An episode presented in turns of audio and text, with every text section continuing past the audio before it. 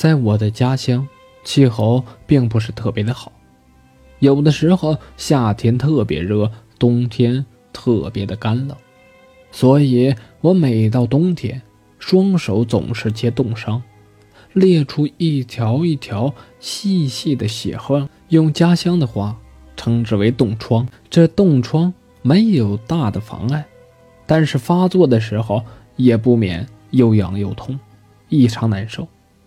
幸好的是，从九三年开始，就再也没有发作过。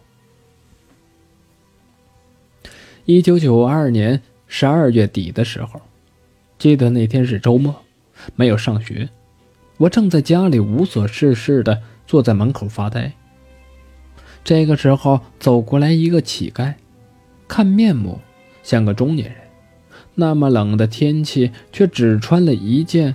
到处是破洞的蓝色的棉衫，连袖子都没有，外加上一条我们当地农民常穿的那种灰布的长裤，没有穿鞋。他径直的走到我面前，伸出双手，不卑不亢的问：“小朋友，能不能给我一碗热水喝？”我妈妈因为信佛的缘故。一向不拒绝乞丐的乞讨，闻声就从厨房里拿出了一个干净的小碗，倒了一些温水给这乞丐，还拿了一个凳子让他坐下休息。那乞丐也不客气，端过碗来就喝了下去。喝完了之后又问：“还有没有？一碗水不够。”于是我妈妈又给他倒上一碗。他像是八百年都没有沾过水一样，急不可待的又是一饮而尽，而且还要第三碗。我妈妈这时候就有些为难了，说开水瓶里边已经没有水了。那个乞丐居然说：“那你去烧一些水吧。”我妈妈去烧了一大锅热水，灌到暖壶里，摆在了门前。让乞丐自己来。他拿起水瓶，倒了一碗，马上要喝。这时候，我妈妈吓了一跳，赶紧拦住他，说：“这个水刚刚烧好，还那么烫，你等一下再喝，免得烫了喉咙。”哪知道那乞丐笑笑，还是一口气把一碗刚刚烧开的水喝了下去，然后反问我妈妈。这水哪里烫？明明就是温水。我在乞丐旁边，彻底的看傻眼了。这可是刚烧开的水呀！这样的喝法，不把喉咙都烫烂了吗？他又继续倒了一碗滚烫的水，一口喝下去，然后重复着倒水喝下去。一个装满的暖壶的水。不多一会儿，居然被他喝光了，而且他并没有任何被开水烫伤喉咙的迹象。然后他还问我妈妈有没有饼干吃，我就拿了三块钱到我家斜对面的小卖部去买了袋饼干给他。他拿到饼干却不吃，只是笑了一下，说：“这饼干都不是夹心的，不好吃。”我心想：怪了。一个乞丐还能有这般挑剔的口味儿但也没说什么，又到斜对面的小卖部换成了夹心的饼干给他吃。他从我手中接过饼干的时候，看见我手上满满的冻伤，微微笑了一下，然后抬起头看了我一眼，再迅速地抓住我的双手，轻轻捏了一把，吓得我赶紧抽回来手。不明白他到底在做什么。这时候，我妈妈又摆了一个装满的暖壶在他旁边。乞丐在碗里装满了水，不再着急喝了，而是放了两块夹心饼干到水里。等饼干差不多泡得快散开的时候，就着水一口气吞了下去。我妈妈在旁边看得很着急，说：“你别急。”这袋饼干又没有别人跟你抢，你这样吃会噎着的。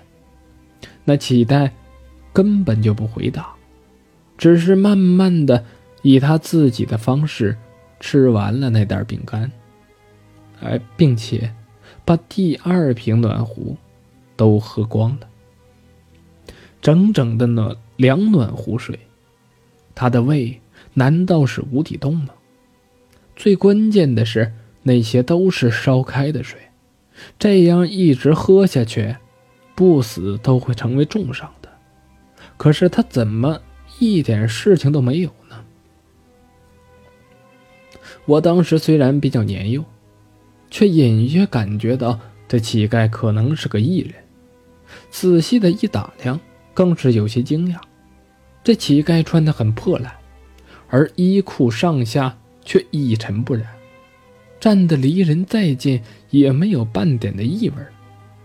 而且时值冬日，天寒地冻，他只穿了一层单衣，双臂还暴露在外面，却半个鸡皮疙瘩都不起，显然并不觉得寒冷。他喝完水，吃完了饼干，也不着急走，而是坐在凳子上发呆。良久之后。抬起头来说：“你们一家都是好人，我一路讨饭到这里，你们对我最好。反正啊，给你点水喝，买一袋饼干，也没有几个钱。”我妈妈很客气的回答道：“好，好，真是好心人。”那乞丐很高兴的说完了：“好了，我也该走了。”谢谢你们了。等乞丐走远之后，我妈才小声的跟我说：“这叫花子好像不是一般人。”我点点头说：“早就发现了。”忽然我想到了，他刚才从我手里接过饼干的时候，很古怪的抓了我的手一把，不知道做什么。于是从裤袋里把双手伸出来一看，马上就惊呆了。原来满手的都是的冻疮，现在竟然消失了。我明明记得很清楚，早上洗脸之后，我妈妈还拿了鱼肝油帮我擦手。此刻怎么全都没有了？难道刚才那乞丐，竟是在捏我双手的那一瞬间，帮我治好了吗？我妈妈看了看，也连声称奇怪。直说那乞丐肯定是仙家下凡考验人心，见我们心善，所以顺便帮你治疗了一点小病。我倒并不是这么想的，觉得乞怪可能是一个异人，掌握了一些尚不为大众所知的能力，因此不惧寒冷，不怕炎热，并精通医术。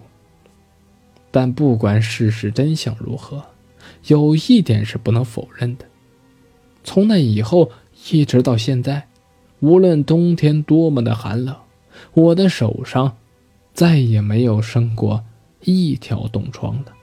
你说，是不是很奇怪呢？